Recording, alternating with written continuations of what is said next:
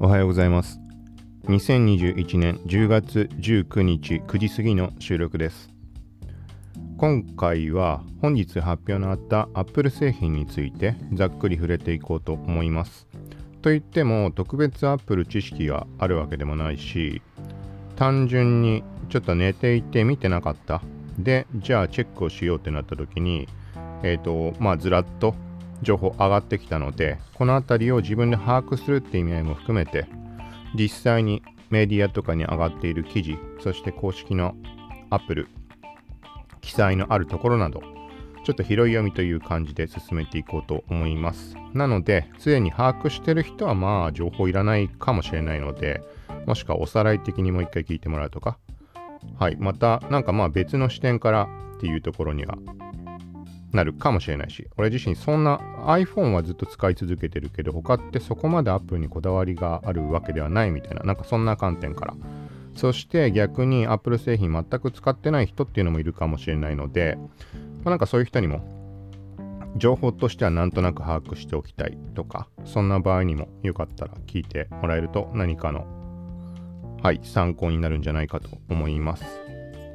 この番組はコーキシティが SNS テックガジェットの最新情報を独自の視点で紹介解説していくポッドキャスト。まとまらなくてもまとめ聞くまとめです。倍速再生ながら聞きで情報収集に活用してください。はい。まず先にざっくり何が発表になったか。ちょっと名前だけアップルの公式の方から拾います。まず MacBook Pro 14インチと16インチ。そして AirPods 第3世代だっけ？はい、ちょっと細かいことは後で触れるけど、ノイキャン非対応で空間オーディオ対応。ここが特徴なのかな。で、価格も抑えめで。そしてもう一つが、ホームポッドミニ。言ってみたら、Amazon のエコーだとか、なんかあんな感じのスマートスピーカーってことだよね、きっと。5色展開です。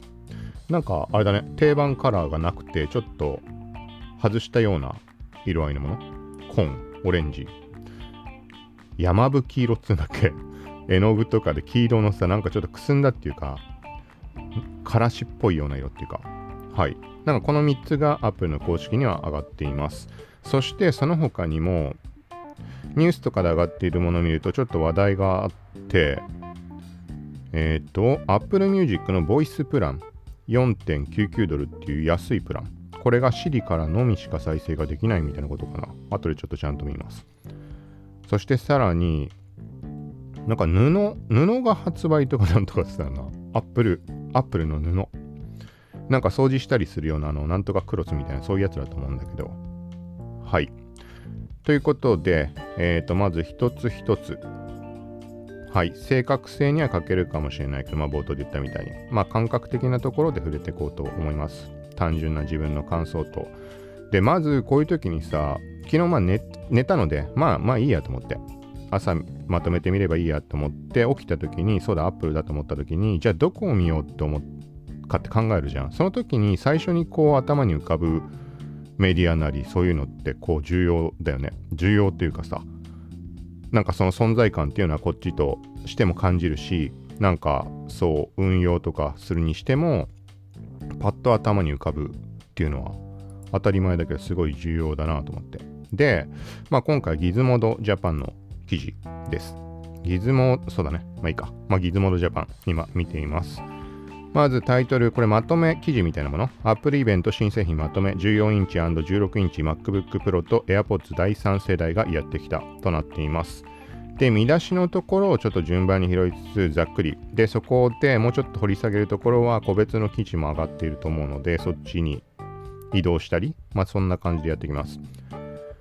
まずなんかイベントの感じからして、もう冒頭の部分で MacBook Pro が発表になるだろうっていう感じの見せ方だったみたいです。そして、あれ？製品について。まあいいか。書いてある順番のままいきます。まず、ボイスプラン。Apple Music に新プラン。再生は Siri からのみな代わりに月額480円のボイスプランが発表になったとのことです。はい、すべての Apple 製デバイスで使えて、あらゆる曲、プレイリスト、ステーションにあなたの声だけでアクセスできます。これ、へーっていうか、ちょっと面白いなと思って。俺自身は先日、えっ、ー、と、なんだっけな、無料プランでいろんなものを使っていました。Apple TV プラス。映像作品見られるものとか、Apple Music も、まあ、加入しなくていいかなとずっと思ったんだけど、無料で2、3ヶ月ってなったから、ちょうどタイミングだし、と思って、そのサブスクどれにしようか考えたりしてる時期もあったので、それぞれね、加入していました。で、まあ、俺自身は特に使うことがなかった。そう、だからもうそれこそ後で触れる AirPods とかで空間オーディオどうこうってこだわりで聞くんであれば、Apple でしか叶わないものもあったりすると思うので、そう。で、そんな中、Apple One っていう全部こう込みのプラン、月額1100円ぐらいで Apple Music もゲームの Apple Arcade、そして Apple TV プラス映像作品もまとめて見られる。そして、あのー、クラウドの容量もついてくるみたいなので1100円で使ったんだけど、それ加入したけど、それも結局キャンセルしました。まあ、使わない、個人的には全然。っていう状況で考えた中、このボイスプラン480円というのはちょっと気になるなっていうふうに思います。これなんでかっていうと、まあ、完全に割り切って使えるじゃん。なんかさ、例えばさ、俺自身だと細々とごちゃごちゃいろいろと思うことがあったりするか、なんか、なんて言ったらいいかな。例えば使いづらいとか、アプリで。とか、もう探すのがめんどくさいとかいろいろ思うじゃん。でもそれが一層アプリごとなくなってしまうんであれば、もう Siri を使うしかないってなれば、なんか逆にこう、なんていうのかな、スムーズに使えるというか、これ試してみないとわかんないけどね。それはイライラする瞬間もあると思うけどさ、画面で選べないわけだから。なので、なんか面白いと思うのは、俺が自身が今そういうふうに思ってしまっているっていうところが一つポイントだと思うし、実際使うか使わないかは別として。なんかさ、その曖昧なものだから、なんかこれちょっといちいちさ、解約使わないか解約しようってう頭にも行きづらいような気がするんだよね。そう。で、逆に俺的には、なんていうのかな、なんかできれば時短効率化をしたいって思うけど、なかなか、なんかそこに進めずにいるみたいな ところがあったりするので、そういう習慣づけのためにも Siri を活用していくっていう習慣づけのためにも、なんか、うん、このプランいいかなって思います。で、さっき、その今回の Apple 製品の発表、じゃあどこをチェックしようって情報がまとまってるかって頭にパッと浮かぶものが重要だみたいな話したけど、それと同じ感じが今後、なんかいろんなことに求められていくのかなっていうのをちょっとこのボイスプランに思ったところがあります。つまりは、デバイスな Siri にさ、話しかけて、で再生なわけでしょ？ってなったらさ、その時に、パッと頭に浮かぶものなわけじゃん。なんていうの？例えば気分で、えっ、ー、と、リラックスできる曲とかそういう言い方をするんであればまた話は違うと思うけど、単純にアーティスト名とかさ、それこそ曲名とか覚えとってこれ流してって言うんであれば確実にタイトルアーティスト名を覚えてる存在の人のものしか再生しないわけででこれがえっ、とポッドキャストにも対応してるし,、ね、してないかちょっとわかんないけど何にせよこういう流れがもし進んでいくんであれば分かりやすいところで音声配信に関してもえっ、ー、とまあ例えばこの番組だったら聞くまとめそれそれの言葉だけで再生されるかどうかちょっとわかんないんだけど、まあ、それを確実に記憶しておいてもらうっていうそこが重要にもなってくると思うし、はい、なんかそういう意味でもちょっと面白いなと思って。あとはだからあれだよね。なんというか他の Apple 製品だとかアプリだとかと完全に切り離す形で音楽はもうこの聴き方みたいな。なんて言ったらいいかな。デバイスだとか、なんかアプリがどうこうではなく、もう日常生活においての音楽のセットっていうものが AirPods プラス、もうこのボイスプラン、声だけで操作する。まあ Siri 使うから、当然 Apple デバイスじゃないとダメだけど、なんかその感覚、ちょっと味わってみたいのもあるし、なんか面白いなと思って。これはデバイスは全ての Apple 製デバイスで使えるって言ってるから Apple Watch からもできるってことだよね。Apple Watch で Apple Watch から直にも再生できるんだっけ ?Apple Watch の場合は曲は。ダウンロードしてあればだっけまあ iPhone 側から流すことはできると思うので、こうなるんであれば本当にあれだ、なんか急に、あれだな、ちょっと気になり始めたな。うん、アプローチ全く俺は使い道がないって言ってるんだけど、そんな中、もしかしたらみたいなとこちょっと思った瞬間でした。はい。続いて、ホームポッドミニに新色ブルー、オレンジ、イエローも選べるよとのことです。あ、今、ギズモードジャパンのそのまとめ記事から全部拾っていってるので、で、カラーはさっき言ったみたいにオレンジ。まあこれ写真の色味もあるか。そうだな。俺モニターサンダーってモニターどれも色が違うんだね。接続方法の違いで。合わせることがちょっと難しくてって状態なんだけど、まあ、モニターによってちょっと明るさというかなんか違うけど、まあ、とにかくオレンジ、紺、まあ、イエロー、抑えめのイエロー、蛍光色みたいなのじゃないイエロー。はい。そしてあとはグレー、グレーじゃないな。黒か、これは。黒と白。これはもともとあった色ってことかね。新色がイエロー、オレンジ、ブルーか。はい、っていう話です。価格が1万1880円で11月から発売開始とのことです。予約はまだ開始していないみたいです。はい、これはそもそも Apple のこのスマートスピーカーみたいなのについて全く情報俺知らないんだけどこのスマートスピーカーってのもね俺結果的に Amazon Echo ドット第4世代？これ触れたっけ？言ったっけか？ちょっと覚えてないけど、それを何ヶ月か前に買いました。なんかめちゃくちゃ、今ね、そう、そう。で、開封してなくて、結局まあそんなもんだよなっていう話なんだけど、どんぐらい経ったのに数ヶ月、半年ぐらい多分開封してなくて、この前開封しました。で、一応と思って動画も残して、あのー、変なわけのわかんない番組じゃないチャンネルにアップするみたいな話をしたのか。そう。で、そこで、初めて、まあ多分スマートスピーカーっていう景色のものは触れました。そのアプリとかさ、Windows でも Alexa って使えるので、だからいらないよなと思ったけど、まあなんとなく安かったかかったんだけど、そう。なので、まあそのぐらいしか知識がない。で、実際に俺自身は、まあそのものを手に取って使わないっていうのが分かりました。はい。っていう感じだから、まあ何の参考にもならないかもしれないけど、だから毎回言ってるみたいな Apple Watch 的な話じゃないけどさ、なんとなく欲しいな欲しいなって思う、そのものとしての存在感、そこを求めるんであればありかもしれないけど、個人的にはまあいらないかなと思う。自分用じゃなくて、なんか家族用とかさ、なんかそういうのならスマートスピーカーいいかもしれないけど、はい。うーん。まあでもこれもあれだよね。当たり前だけど、ポッドキャスト流したりとか、音楽流したりもできるわけだもんね。どんな感じなんだろうね。これは全く多分俺自身は手を出すことはないと思うしっていうものだけど、で、一つちょっとアップルじゃない話になってしまうけど、Amazon Echo でびっくりしたことがあって、音がめちゃくちゃいいなと思って、俺別に音のことわかんないっていうのは毎回言ってるけど、なんかね、めちゃくちゃちっちゃいんだよね、エコードットって。これ、触ったことない人はびっくりするかもしれないけど、俺の感覚としては、ガンダムのさ、ハロってあるじゃん。あのぐらいのサイズを連想したね。バレーボールよりもちょっとちっちゃいかなぐらいをなんとなく連想した。で、届いてみたら、全然ちっちゃいんだよね。エコードット。直径10センチないぐらいかな。で、ちょっと割と重さあって、その見た目の割にはずっしり感があって、で、そのね、下がなんかランプで光って、どっから音出てんだあれ360度に出てるってことかななんかめちゃくちゃ音よく感じて、ちょっとびっくりしました。その昔買ったっつってさ、放置してあったものとかをかき集めて、今そのパソコンの前にずっといることが多くなったので、いろんなもの、昔のデバイスとかいろんなものを集めてきて、こう環境を揃えたりしてるんだけど、そんな時に棒状のスピーカーってあるじゃん。なんつうのわかんないけど、後ろに音がいって跳ね返って、なんか臨場感が出るみたいな。で割そんなめちゃくちゃ高くなかったけど、割と数万ぐらいするようなスピーカー。それよりも全然音がいい気がしました。そう、なんかそんな感じ。アップルじゃないけど。はい。ということで、うん。なんかだから、これは、あ、サイズ感、これもなんかエコードと同じぐらいなのかな ?iPhone を持ってる手と、このホームポッドミニが乗ってるんだけど、もうちょいでかいのかね？どっちにせよ、まあさっき言ったボイスプラン、Apple Music の、それにも関わりの出てくるところだと思うし、はい。まあ、これは俺全然わかんないので、このぐらいにしておきます。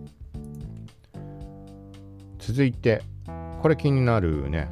第3世代 AirPods が発表。ノイキャンのない AirPods Pro Me と書いてあります。はい。空間オーディオに関しては、まあ単純に、えっ、ー、と、音の VR みたいな感じで、ざっくり言うと捉えてください。で、これはちょっと前提として話をすると全くわかんない人もいると思うので、Apple に関しては空間オーディオって呼ばれる、まあそういう立体音響のもう音の聞かせ方っていう企画っていう言い方がいいのかね。で、が存在して、それを聞くには AirPods 使えば聞くことができる。とか、なんかいろいろそういうね、あ、そうだね。AirPods のあのヘッドホン型のやつも対応はしてると思うけど。そうで、対して他の全く他社製のものでは、まあ、本領は発揮できないみたいな。一応それっぽくは聞こえるみたいな話は前に上がってたの目にした気がします。これ正確かわかんないけど。そう。だからまあ Apple Music を使うとか、あとはこの立体音響に対応しているサービス自体がまだまだ限られているので、Apple Music の一部の曲と、6月だかなんだかに一斉にこう曲が出たんだけど、で、あとは Apple TV プラス映像作品に関しても、ドルビーアトモス対応とかのものだったら立体音響で聴けるみたいな話だったかな。聴けるというか見られる。はい。ちょっとここも正確なところは調べてください。だまだまだ対応作品とかが少ないっていう状況。うん、その中で、なんかさ、その空間オーディオだけのために AirPods 買うかどうかっていうのが個人的にも悩みでした。そう、だからそういうところもあって、各社の無料でさ、その Apple Music の無料期間だとか、Spotify の無料だとか、Amazon Music も無料だとか、そういうとこちょっと加入一斉にまとめてした時期がありました。で、その、今のは Apple の話だけど、この立体音響っていうのは、例えば有名どころだとソニーも立体音響のその企画みたいなのを発表して展開をしています。新製品のイヤホンとかでは。これが360リアリティオーディオって呼ばれる、えー、と企画になっていて、そっちだとね、なんだっけ、音楽は Amazon の Amazon Music の中で対応してるんだったっけな？その立体音響として聴くことのできる曲。これもかなり限定的だった気がします。で、映像作品に関しては、なんかほぼほぼ見られるとこないんじゃないのかな、立体で。今ってちょっと数ヶ月情報追ってないのでわかんないけど、うん、どっちかっていうと音楽方面、ソニーのその企画の方で言うと。あとは、えっ、ー、と、まあ、バーチャルでのライブだとか、例えば、今後の話としては。なんかライブがどうこうって話って上がった気がします。だから映画ってまだ対応してないのかね。そう、みたいな感じです。だから個人的に求めるところとしては音楽のさ立体音響って言ってもさちょっとさよくわかんないじゃん言ってることわかるかなだってさ立体音響とは言っても例えば俺自身がリアルに感じる音楽を目の前で聴いてるとしたら正面にその例えばバンドを演奏してるとかそういうことにならない？普通に考えてステージ上にいる人たち対してこの立体音響空間オーディオの本領発揮できる環境っていうのは演奏しているバンドがいた中心に自分が立ってるみたいなそういうニュアンスが近いと思うんだね。別に真後ろから聞こえてくる必要はないしそういう表現をするかどうかは、まあ、作成者側次第だと思うんだけど。そうってなるとなんかそこになんかバーチャルの感覚が 何て言うのかな。しっくりくるかというか。わかるかな。なんか体験したことのない未知の領域じゃん。逆にそれが良さがあるのかもしれないけど。で対して映画とか、例えばゲームとかが立体音響対応したって言ったらさ、めちゃくちゃわかりやすくない？あれ？同じことかな？あ違うか、そっか、主観視点 POV で描かれるような映画であれば、例えば極端な話、VR、ゴーグルつけて360度に映像があるような、そういう体験であれば立体音響、まさしく自分がその場にいるような臨場感得られるかもしれないけど、映画とか見るんだったらそれもあれか、音楽聴くのと一緒か。ちょっとわかんなくなってきたな。まあなんか映画の方がさ、視覚があってわかりやすいと思うんだよね。よく例えとして話あげてるんだけど、あの、普通にさ、ステレオでもさ、そういうのって臨場感伝わると思うけど、例えば銃の音が右の耳から聞こえてきて、左側に抜けていくみたいな表現。そして、うん、まあなんかそんな感じかな。まあでも結局一緒か。ちょっとごっちゃになってるけど。はい。まあ何にせよ、そう、なんかそんな流れの中ではデバイスをどれを買うか、イヤホン、例えばじゃあ分かりやすくさっきの、えーと、ソニーにするのか、アップルにするのか、そこ次第で利用可能なサービス、十分にその効果を発揮できるサービスっていうところも、なんか密接に関わってくるから、事前に考える必要がある。そういうところで、さっき言ったみたいにいろんなサブスクをちょっと一斉に無料であの参加入できるタイミングでやったんだけど、そう、そんな状態でした。うーん。まだ難しいね。もうちょっと出揃ってきてくんないと。っていうとこかな。まあ、AirPods に関しては音質がそこまで良くない。悪いことはないんだろうけど、っていう話がよく上がってくるので、そこだよね。音質もいいっつうんだったら間違いなく Apple AirPods 買うんだけど。うん。はい。まあなんかそんな感じです。これは？そっか。余計な話したけども、じゃあスペックっぽいところ書かれてるので、ギズモード。ちょっと読んでみます。新しいドライバーが採用され、より力強い低音とクリアな音質を提供できるようになったそうです。これはまあ実際になんかレビューとかいろいろ上がってこないとわかんないとこだよね。好みもあるだろうし。IPX4。いいのかな読み方相当の体感耐水体感耐える汗汗。はい。になり AirPods Pro で登場したアダプティブ EQ 耳の形に合わせて音楽を調節する機能にも対応。1回の充電で6時間再生可能。ケース充電で30時間。6時間。手持ちのなんか5000円ぐらいで買ってずっと使ったってやつ。ちょっともう壊れてしまったかなって感じのあるんだけどそれで初めて完全ワイヤレス。使った。印象だと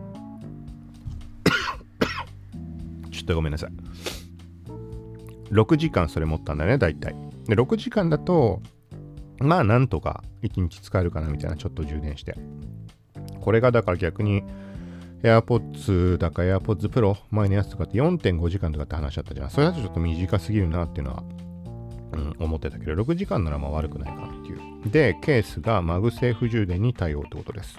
これは良さそうだね。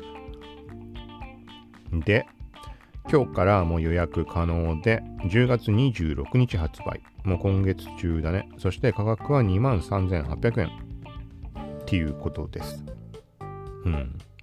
また悩ましいのはさ、となると、ソニー側の WF、名前がもう完全忘れちゃってるな、WF1000XM4 だっけ？?6 月発売でも生産追いつかないって言ってた。そう、それがこの前触れたみたいに2万4000円ぐらいまで Amazon で下がってたので、今直近でどうかはわかんないけど、価格的にも同じぐらいだし、うーん、俺は買う予定はもう現時点はないけど、買うとしたらってやっぱ悩むね、これ。どっち？両方買えるなら両方買えりゃ一番いいけどさ。まあやっぱ物としてはソニーの方によってちょっと考えてしまうんだけど、さっき言ったみたいな対応サービスとか考えた時にやっぱり Apple 製品 iPhone とか Apple Watch 持ってるからこっち AirPods の方がいいよなとか、これ答えは出なそうかなっていう。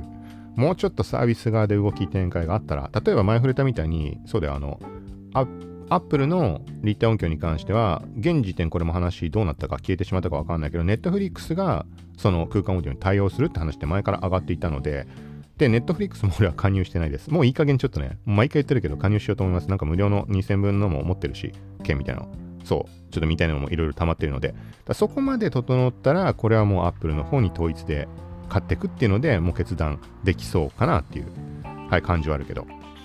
はい。逆にあれか、ソニー側が例えば Amazon プライムビデオで立体音響対応って言ったら、だったらそっち選ぶかな。まあみんなここは悩みどころだよね、きっと。まあいいか、このぐらいにしときます。続いて、より高性能な Apple Silicon M1 Pro、M1 Max が登場とのことです。新型チップ。M1 って出た時にすごいなんか話題になったと思うけど、あんまよく分かってないけど俺は。はい。まあ M1 の上を行く M1 Pro が発表とのことです。M1 Pro はメモリ帯域が M1 の3倍、CPU パフォーマンスは M1 の70%増し。増しってのは70%増えてるってこと？アップってこと？かな？グラフィックパフォーマンスも M1 の2倍みたいな、なんかすごい、数字だけ見るとすごそうだけどね。現状最高の Apple シリコンとなる M1Max っていうのも発表になったとのことです。うーん。俺にはもう全くわからないけど。なんかちょっと目についたところで言うと、より熱く、より熱くなり、ファンはうるさく、バッテリー駆動時間は短くなります。ん？どういうこと？なんか悪いこと書いてあるじゃん。比較、比較的なところでなんか載ってるのこれちょっと意味は俺把握できないので、ギズモードのこの記事も載せるので、はい。そしてそんな中、まあこれを搭載ってことなのかね？そうだよね、きっと。完全新設計の M1 Pro と Max 搭載 MacBook Pro が発表とのことです。どういうことだろう、これ。まあとにかく起動速度とか処理速度とかがもうガツガツアップしてる。これなんて読むんだろう。 DaVinci Resolve でのパフォーマンスは4倍、GPU パフォーマンスは5倍高速。なんかすごそうだね。うん。見た目は、見た目はまあ別によく知らない俺からするとなんかあんま変わってなさそうに見えるけど、ちょっと違うかな？焼いた時の感じとか。横から見た時もこんなだっけ？キーボードは新型のマジックキーボードにタッチバーはなくなりました。だって。って書いてあるってことは随分変わってるってことか。じゃあまああのー、画面のタッチには対応はしてないってことだね。まあ、俺はなんかそれがないのがどうかなってずっとノートでっていうのはまあ話してるけど、まあそれ言っちゃうと iPad があるのにっていう話になってしまうだろうけどさ。はい。みたいな感じです。で、なんかその他もいろいろ書かれてるね。一応ポート関連 HDMI SD カードスロットが追加。 Thunderbolt 4スロットが3つ。充電コネクタは MagSafe ですが、 Thunderbolt でも充電可能とのこと。はい、ちょっと順番に Gizmodo の記事で細かなところを見ていきます。横ベゼルは 3.5mm と24%薄く、上部も大幅に薄くなりましたが、iPhone で採用されているようなノッチデザインになっています。ディスプレイはリキッドレティーナ XDR に、 ProMotion 対応で 120Hz 駆動し、最大輝度は1600ニットと極めて明るいミニ LED ディスプレイですとのことです。16インチモデルについては解像度も向上。はい、ウェブカメラは 1080p とこれまでのモデルより2倍高画質に。まあ、Apple に割り切って使っている人、好きで使ってる人は、ね、こんだけなんか向上した感、さっきの CPU の話もそうだけど、であればもう買いなんだろうけどね、価格が気になるところだけど。そして、オーディオ面についても、スタジオ品質のマイクを備え、スピーカー6機搭載、2つのツイッターと4つのフォースキャンセリングウーファーを備え、低音域を80%多く再生できるとのこと。はい。以前には聞こえなかった音域も再生できるとしています。だって。なんかピアホン感がすごいね。ピアホンはあれ、マジでなんかずっと話題に上がり続けてるけど、さ、あの、めちゃくちゃおすすめなので、なんか安いやつ2000円ぐらいの D から一回試してみる価値あるんじゃないかなと思います。そう、あれがまさしく今書かれてるような聞こえなかった音、他のヘッドホンでは聞こえない。まあそんな俺高額なものも何も持ってないし、音にも興味なかった人間だからあれなんだけど、ピアホンで本当にね、聞こえない音は聞こえます。マジでびっくりするぐらい。2000円のものでもそれが伝わってくるのですごい試す価値あると思う。まあだからそこに迫るような、迫るさってね、イヤホンじゃないからあれだけどさ、そう。なんか聞こえなかった音域も再現できるとは言われて書かれています。スピーカーは14インチも16インチも6スピーカーシステムとのことです。はい。で、パフォーマンスに関しての話題かな、ここは。CPU が、まあ、繰り返しになるけど M1 Pro と M1 Max、Pro Max が採用で、CPU パフォーマンスは Core i9 の2倍、GPU パフォーマンスは Radeon Pro 5600M の2.5もしくは4倍ってなってます。M1MAX モデルだと 4K プロレス、プロ、プロレス？プロレス？なんかあの映像の形式だよね。プロ R レスみたいに読めそうなやつ。30ストリーム編集できるってすごすぎるって書いてる。俺にはちょっと何のことかわかんないです。そして重要なバッテリー14インチ ,14 インチモデルで17時間。そんな向上してるんだね。まあ、17時間って言ってるってことはいいとこ10時間ぐらいしか持たないかな。わかんないけど。そして16インチモデルでは動画再生時間は21時間。動画再生時間か。が17時間と16インチモデルは21時間。21時間って記載だったら、これちょっとあれだね。なんか持ち歩くのにも不安はなさそうな。そして30分でバッテリーの50%を充電可能。あ、今ってこんななってんだ。30分で50%ってすごくない？ちょっと、やべえ、出かけるから充電しておかなきゃっていう、例えばシャワー浴びてる最中でも充電する十分かもね。最低限は確保できるというか。はい。みたいな感じです。まあ、とはいえ、俺はこれを買うって頭にはまあ、間違いなくいかないけど、なんかもっと廉価版のものだったらサブ機として買うっていう頭、まあ、人生上、その時々触れてるけど、Mac に触れたのは MacBook Air 結構昔だよね。未だにあるわ。謎にぶっ壊れてそのまま 直すのにも7万ぐらいかかるっつうし。とかなんかそんな状態そのまま持ってるだけは持ってるけど。はい。そして価格が14インチが23万9800円。16インチモデルが29万9800円から本日から予約可能で、こちらも10月26日発売とのことです。はい。という感じでずらっと紹介をしてきました。そしてもう一つ、そう、そのね、なんか布の話があったのね。アップル。アップルの布。ちょっと調べてみよう。ギズモードの中でせっかくなのでじゃあ調べよう。Apple 布。あ、出た。はい、タイトル読みます。新型 M1 チップ発表の裏でこっそり更新発売されていたアクセサリーまとめ。これは別に今回ってわけじゃないのかな。まあちょっと一応読みます。一部のアクセサリー類もサイレント更新されていましたっていうか今回のタイミングなのかね。まず USB-C MagSafe 3ケーブルとのことです。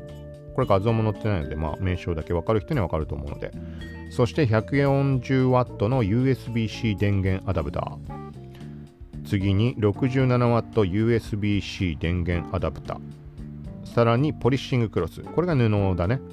ナノテクスチャーガラスを採用したプロディスプレイ XDR は普通の布で拭いちゃダメなんですよ。だって。これあれかな？プロディスプレイ XDR ってあのディスプレイ？何年か前に発表されたディスプレイ？違う？ん？ちょっと調べてみよう。これなんでこんな話をしてるかっていうと、Apple の発表のイベントのステージ上で発表会って前やってたじゃん。ライブ。あれで俺の写真が使われてたんだよね。同じ商品かわからない。モニターのことだよね。多分違うのかな。はい。まあなんかそれ用の布ってことです。なんか別に いいんじゃんと思っちゃうけどダメかな。でもな、高いもんね、多分あのモニターとかだったら。そしたらちゃんとしたいね。そしてあとはマジックマウス。さらにマジックタッチパッド。なんかいろいろ変わったところがあるってことだと思います、きっとここら辺は。うん。